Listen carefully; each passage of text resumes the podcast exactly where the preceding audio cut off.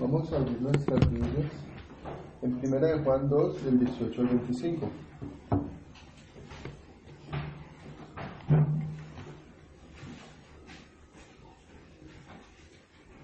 Dice la escritura. Primera de Juan. Juan. 1 de Juan 2, del 18 al 25.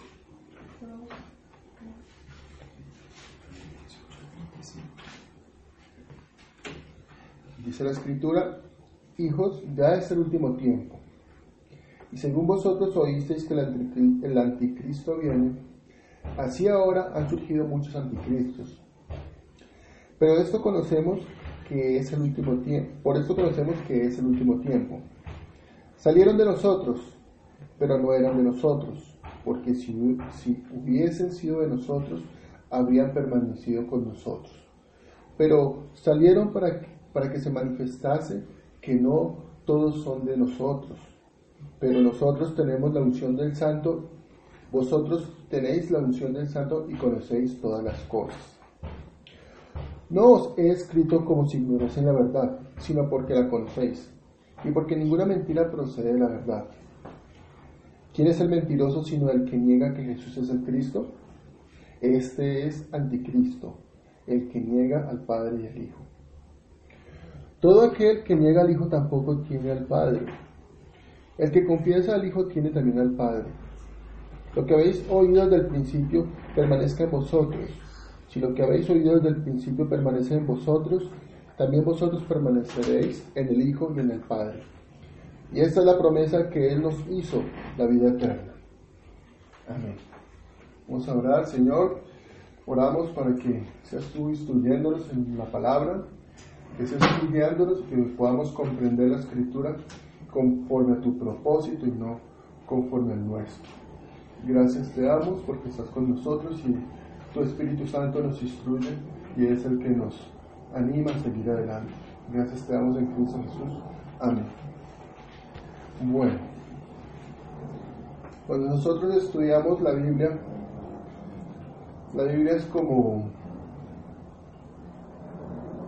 es como un banquete, comida encima de una mesa para un hambriento.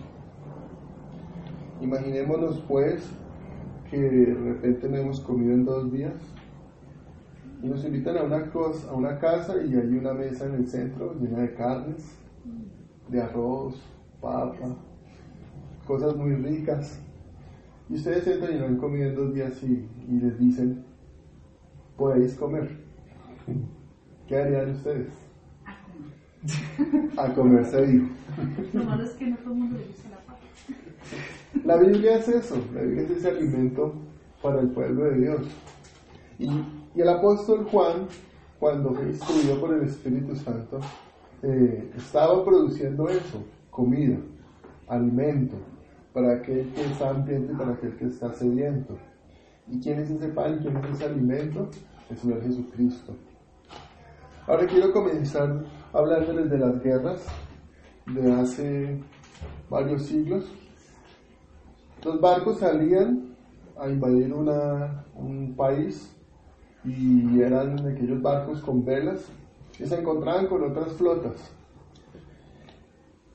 Y se hacían los barcos a un lado, los otros al frente y empezaba una guerra y se disparaban. ¿Cuál era el objetivo de, la, del- de cada ejército? ¿Alguien sabe? Hundir los barcos. Esas, esas balas que salían rompían los barcos y empezaba a filtrar el agua. Al filtrar el agua, el barco se hundía. Y el objetivo del que estaba siendo atacado era no dejarse hundir.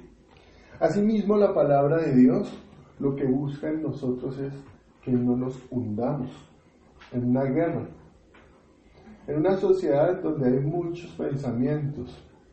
El cristiano como tal está en un barco y ese barco se llama Jesucristo.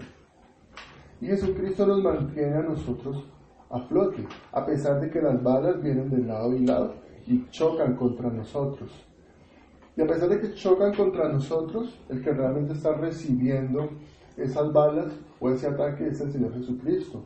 y Él es el que nos mantiene a flote. Las cartas de Juan eran muy personales, pero se volvieron universales. Cuando hablamos de cartas universales son aquellas que van dirigidas a una población en general, pero las cartas de Juan van dirigidas a personajes. Y en este caso, la carta Juan va dirigida específicamente a la iglesia de Éfeso. Recordemos que el apóstol Juan fue el último apóstol en morir. Cuando él llegó de Patmos, cuando ya fue liberado, después de ser quemado en aceite, él se fue a vivir en la región de Éfeso, en Asia Media. Allá él realizó una labor pastoral, donde dirigía la iglesia, donde escribía cartas, donde predicaba y en donde pasó los últimos años de su vida. Allí el apóstol Juan escribió unas cartas dirigidas a la iglesia con el fin de qué? De que la iglesia se mantuviera qué? A flote. Que no se hundiera. ¿La iglesia se ha hundido? No. La iglesia no se ha hundido y no se va a hundir, como, los, como lo vimos en el estudio bíblico. Nosotros somos una iglesia triunfante, somos una iglesia militante, somos una institución, somos una organización que está fortalecida y que está sostenida por el mismo Señor Jesucristo a través del decreto del Padre y que se hace evidente en nuestras vidas con el poder del Espíritu Santo. Aunque no lo podamos ver de una forma, digámoslo así, palpable, día a día nosotros podemos comprender o podemos evidenciar en nuestras vidas cómo el poder del Espíritu Santo nos ayuda en nuestras debilidades. A veces nosotros no lo vemos, pero el Espíritu Santo nos hace comprender aquella verdad en momentos determinados de nuestras vidas. Muchas veces después de las tentaciones o de los problemas que nosotros vivimos a diario, podemos llegar a, reflexionar y decimos, si no hubiera estado Dios ahí, ¿qué hubiera sido de mí? Lo mismo ocurre con la iglesia. La iglesia que estaba a punto de tener una, una persecución, que ya había sido perseguida por el imperio romano y que permitió que los, los cristianos se esparcieran por todo el mundo y, establecieran iglesias. Pero aquí encontramos cómo el apóstol Juan escribe una carta majestuosa, una de las que a mí más me gusta de la escritura, y empieza diciéndoles en el capítulo 1, ¿quién es Cristo? Y empieza a hablarles sobre cómo el Señor Jesucristo se hizo evidente y cómo viene a salvarnos, cómo viene a darnos vida cuando nosotros estamos muertos en nuestros delitos y pecados. Y en el capítulo 2 encontramos cómo esta vida se hace verídica en la iglesia de una forma práctica, en la convivencia, en las acciones que nosotros tenemos los unos con los otros. Y adicional a eso, habla de, de, de cómo hay personas que se oponen a Cristo y que empiezan a tergiversar la enseñanza o la sana doctrina. Así como hoy en día hay personas que hablan cosas erróneas del Evangelio, en aquella época también, también habían falsas doctrinas. Después de, la, de los apóstoles viene la época de los padres de la iglesia. Encontramos a Ireneo, Papis, bueno, series de personajes que continuaron las enseñanzas, las enseñanzas de los apóstoles y que dieron origen a la institución formal de la iglesia. Tristemente vemos la desviación cuando el catolicismo toma las enseñanzas bíblicas y se vuelve un régimen más humano que teocéntrico. Pero Dios siempre está obrando en su iglesia. Y Dios siempre hace que o busca las formas o las entrega, trabaja en la iglesia con el objetivo de que nos encaminemos de la manera correcta y es donde viene la, la época de la reforma. Pero enfoquémonos en el tiempo de Juan. Estaba el primer siglo. Y Juan estaba viendo cómo habían falsas doctrinas, cómo se estaban levantando personas que estaban enseñando de una manera equivocada las escrituras. Y encontramos mmm, enseñanzas como el gnosticismo. Recordemos que era una época donde había mucho pensamiento. Y recordemos que eh, la enseñanza griega había permeado mucha de la población de, de Asia y de, y de Europa. Asimismo, el judaísmo también estaba creciendo en muchas partes de Europa y de Asia. Y muchos pensamientos surgían y surgían y así se, se alimentaba la sociedad. Pero el cristianismo también estaba creciendo con los cristianos. Pero el cristianismo también estaba siendo invadido por pensamientos equivocados. ¿Quién me puede decir qué es el gnosticismo? ¿Alguien sabe?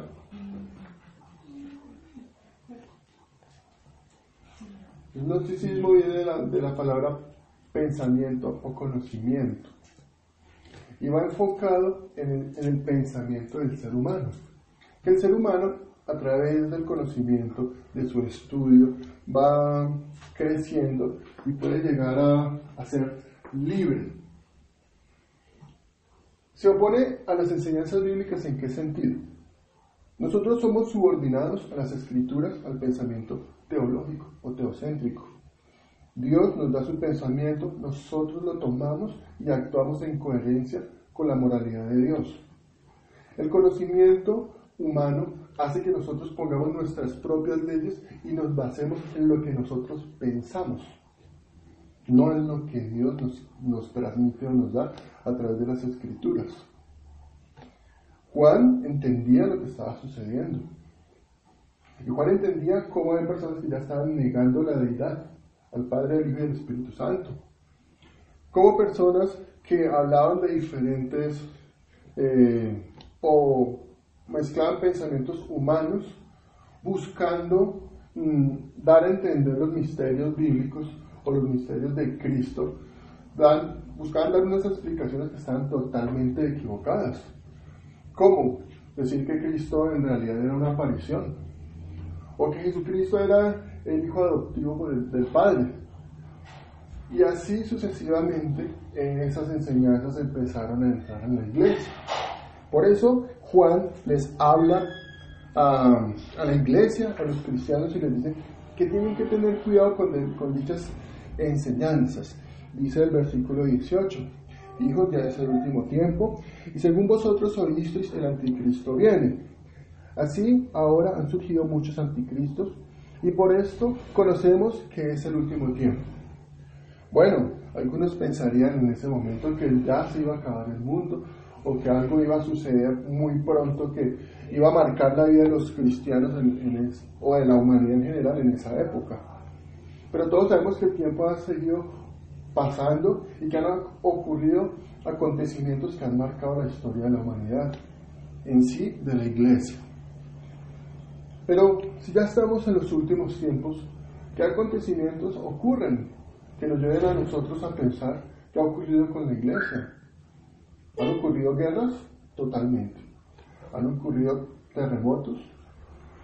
¿Catástrofes? Totalmente. Asimismo, Vemos anticristos que han surgido con, el pasar del tiempo. Ahora, aquí yo quiero aclarar algo. Tenemos que diferenciar en lo que es una persona que, o, lo que es anticristo o falso, eh, falso Cristo. Cuando hablamos de falso Cristo, o hablamos de personas que se presentan como Cristo, pero que son falsos y tergiversan la enseñanza cristiana. Y aquella persona que es anticristo es aquella persona que se, se opone a Cristo, se opone al pensamiento cristiano. Y estamos en un tiempo donde la sociedad está siendo golpeada. ¿Por qué? Porque aunque hay falsas doctrinas, también vemos abiertamente las doctrinas que están, están en contra de Cristo, en contra de las enseñanzas bíblicas. Bueno, estamos en un momento donde hablamos de paz, donde hablamos de premios Nobel, muchas cosas así. Y la sociedad celebra y la sociedad habla de, del fin de la guerra. Pero en realidad será el fin de la guerra. En realidad vamos a vivir una vida placentera y en paz acá en Colombia.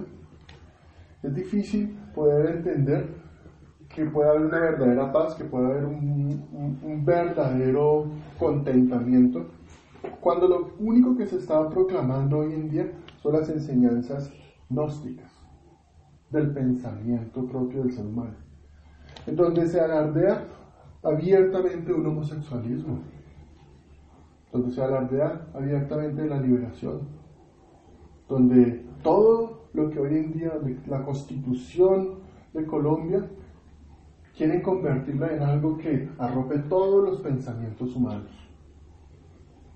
Los cristianos hoy son atacados. ¿Por qué? Porque hablan de, de la Biblia, del Señor Jesucristo. Escuchamos la radio y se oponen al cristianismo ya abiertamente.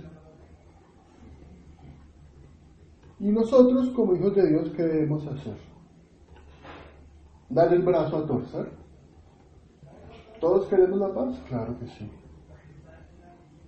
Pero la paz está en Cristo. ¿La paz en dónde está? En la esperanza que el Señor Jesucristo nos da con su muerte y su resurrección. En aquella promesa que tenemos nosotros como hijos de Dios. Podrá firmarse un acuerdo de paz, pero seguirán habiendo cosas malas. Se seguirán levantando gente mala. Nosotros como hijos de Dios tenemos una responsabilidad ante las escrituras. Nuestra pelea no es contra sangre y carne. La Biblia lo dice. Sabemos que detrás de todo aquello hay alguien que influencia los pensamientos humanos. Y por eso no conocen a Dios. ¿Por qué? Porque son esclavos. Y nosotros si conocemos a Dios tenemos una responsabilidad que está en la Biblia. Dice en el versículo 19, salieron de nosotros, pero no eran de nosotros. Porque si hubieran sido, si hubieran sido de nosotros, habían permanecido con nosotros.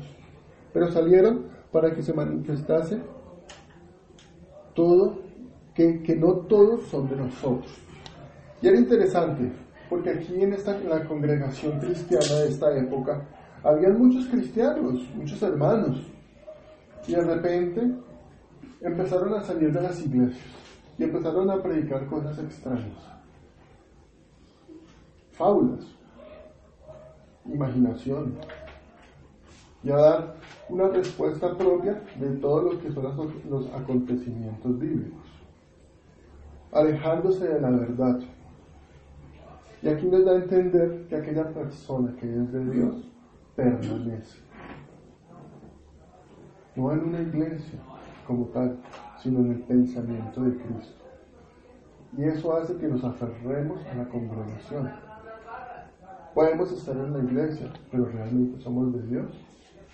Tenemos que preguntarnos si realmente Dios está trabajando en nuestro corazón. Si día a día con lo que nosotros vivimos nos acercamos más a Dios o renegamos de Él. No digamos que no renegamos, porque el que dice que no practica el pecado es mentiroso cuando dice, todos practicamos el pecado. Pero ¿será que cuando nosotros practicamos el pecado, esa disciplina que Dios ejerce en nosotros nos acerca a Él, nos lleva a reflexionar y a pensar quién soy yo ante Dios? ¿O hay una justificación? Nos lleva a nosotros a permanecer en Cristo Jesús lo que nosotros vivimos día a día. Versículo 20. Pero vosotros tenéis la unción del Santo y conocéis todas las cosas. Y es interesante cómo Juan le dice a la iglesia, tienes la unción del Santo. Ahora, vamos a hablar de lo que es la unción del Santo, para que podamos comprender de una forma clara y no tergiversar lo que enseña la Biblia. Cuando nosotros hablamos de bautismo, viene la palabra bautizo, significa empapar va muy ligado a la palabra unción, que también es empapar. Nosotros hemos sido empapados de Dios cuando hemos nacido de nuevo. Dios nos ha tomado, pertenecemos a Él. Y cómo Él nos santifica y cómo Él nos madura en la fe. Algunas personas dicen, estoy creciendo en la fe. ¿La fe puede crecer? ¿Ustedes qué creen? ¿La fe tiene un tamaño? Muy bien. La fe que tenemos nosotros no crece, sino la fe que está en nosotros madura. Nosotros maduramos en la fe a través de qué? De la unción. Pero ¿cómo, cómo nosotros estamos empapados o cómo nosotros podemos madurar en la fe? A través de, de la unción. A través de los medios de gracia. Los medios de gracia son los que nos empapan día a día, son los, es, es, es esa la unción que nos hace nosotros crecer en Cristo Jesús y nos hace comprender las cosas de acuerdo al propósito divino. Cuando nosotros estudiamos la palabra, cuando nosotros nos alimentamos, esa fe va madurando. Y esa fe hace que nosotros podamos comprender las cosas buenas de las cosas malas de una manera correcta.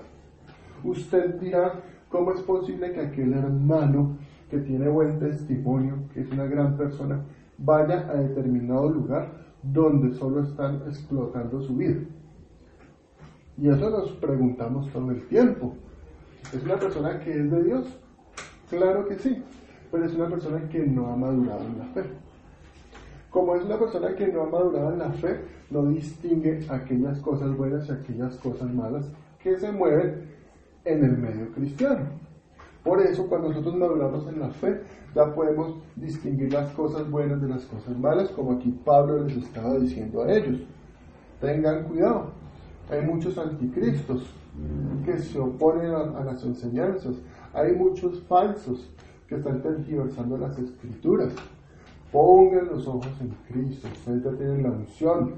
Hay predicación, hay hermanos, hay enseñanza bíblica. Se estaba desarrollando el Evangelio, aunque no estaba el, el canon bíblico en ese tiempo establecido, sí se predicaba la enseñanza bíblica a través de las cartas que los hermanos habían escrito y que se estaban expandiendo en toda Europa. Versículo 21. No he escrito como si ignorasen la verdad, sino porque la conocéis y porque ninguna mentira procede de la verdad. ¿A quién le estaba hablando Juan aquí? A los hijos de Dios.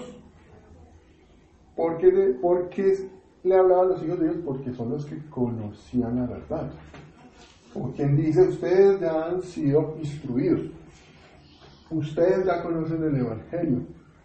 Háganme el favor y apliquen lo que se les ha instruido, lo que ya conocen.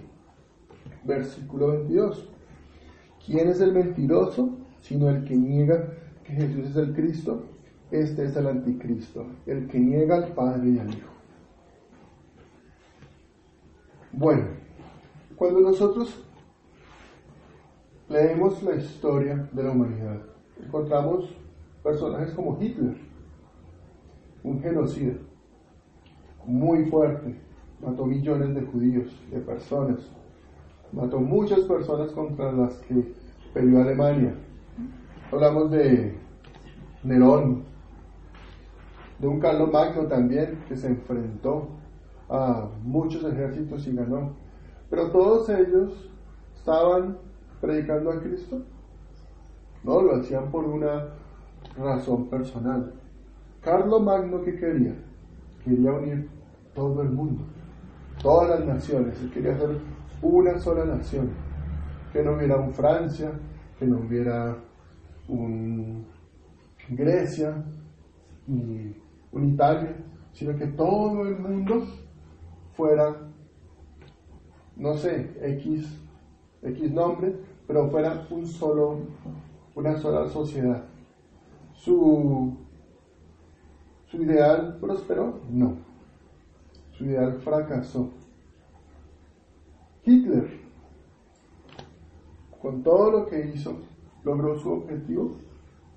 Logró que la raza aria estuviera por encima de las demás eh, razas. No lo logró.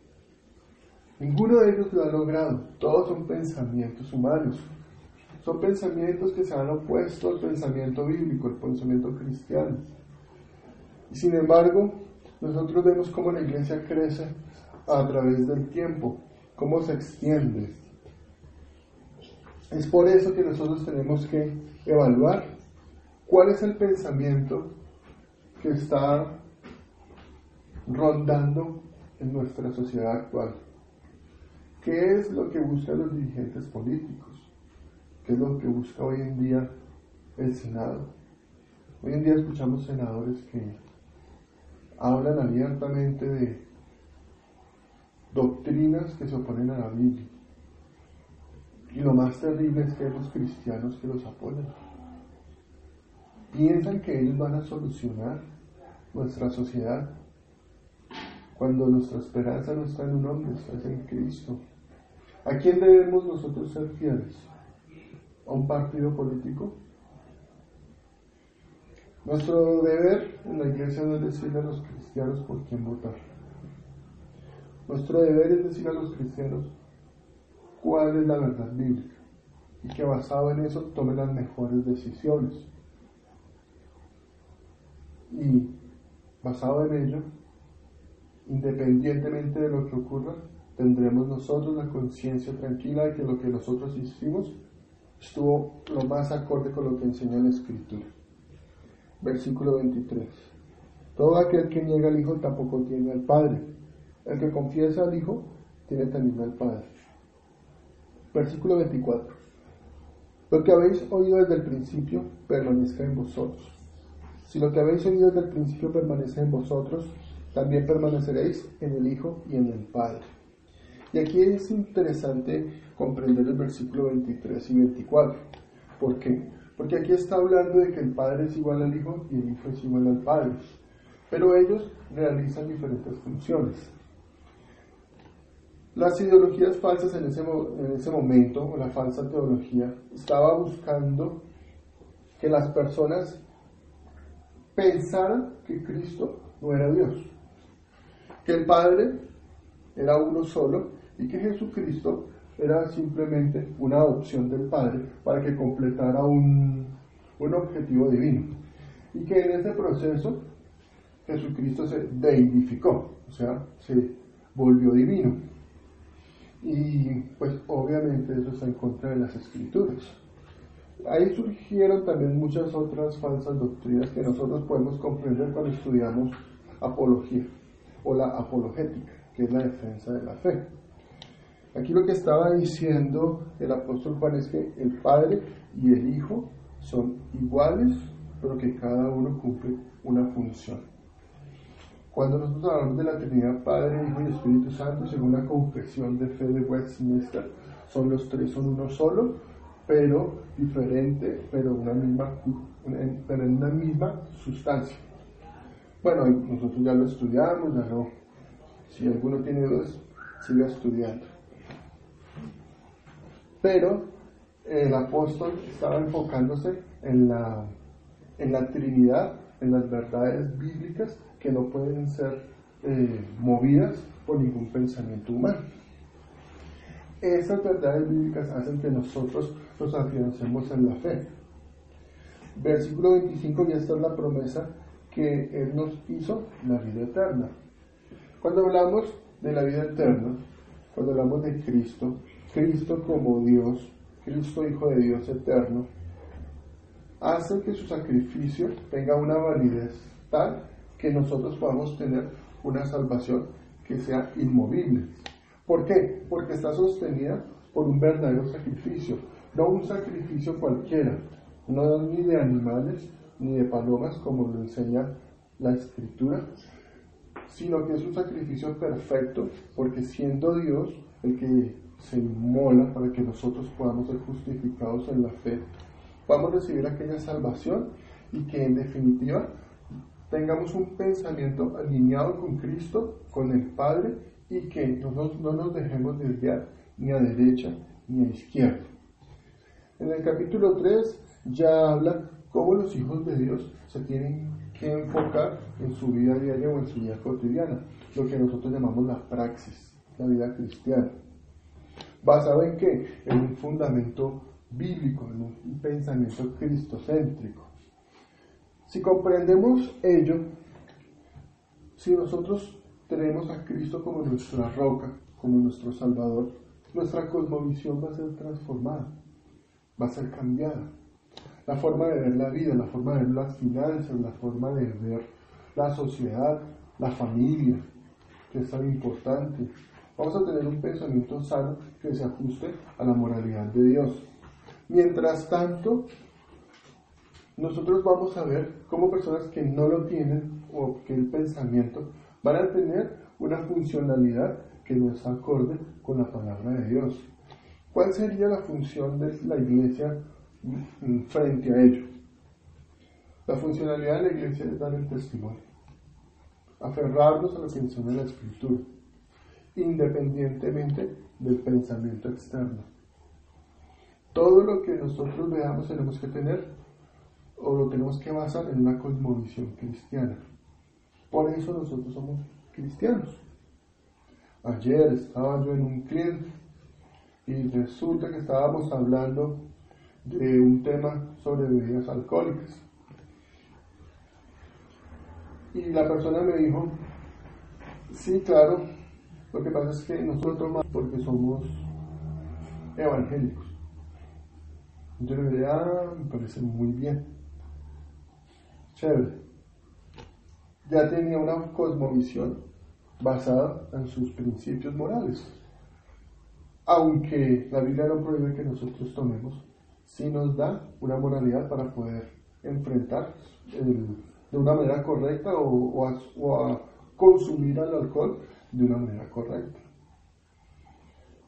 Todo lo que enseñan las escrituras nosotros lo tenemos que aplicar a nuestras vidas. Y está basado en nuestro jefe y cabeza, que es quién? Cristo, como lo pudimos ver en el estudio bíblico. Que nuestro pensamiento sea basado en el pensamiento de Dios y no en las corrientes del mundo. Cuando estamos con compañeros o personas que no son temerosas de Dios y empiezan sus chistes verdes y empiezan todo lo que sus pensamientos empiezan a brotar, ¿cuál es nuestro comportamiento? ¿Somos, los deleitamos con lo que ellos hacen? ¿O aún más aportamos? Porque puede suceder que por miedo nosotros lo hagamos o por congraciarnos con las demás personas. ¿Sabe que cuando estamos en una reunión familiar accedemos a lo que las otras personas quieren que hagamos o nos conservamos en lo que enseña la Biblia? Vamos a orar para terminar. Gracias Señor por este tiempo que nos das. Ayúdanos Señor a vivir en tu evangelio Señor.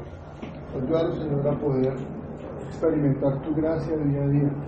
Danos, Señor, temor de ti, Señor. Pero danos, Señor, tener fortaleza para poderte ser fiel, para poderte ser, Señor, fiel en cualquier circunstancia, Señor, a nosotros, Señor, a la iglesia, a aquellas personas que, que están pasando por momentos difíciles, que puedan fortalecer en ti, Señor y que seas tú, Señor, el motor por el cual nosotros nos, nos guiamos, nos dirigimos, Señor, en esta vida. Gracias te damos porque tú estás con nosotros, porque tú nos diriges y a pesar de los momentos difíciles, a pesar de las circunstancias, tú estás informándonos y nos estás dando un consuelo en la vida diaria, Señor.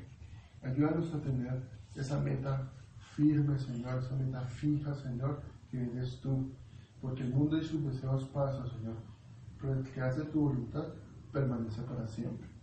Gracias te damos en Cristo Jesús. Amén.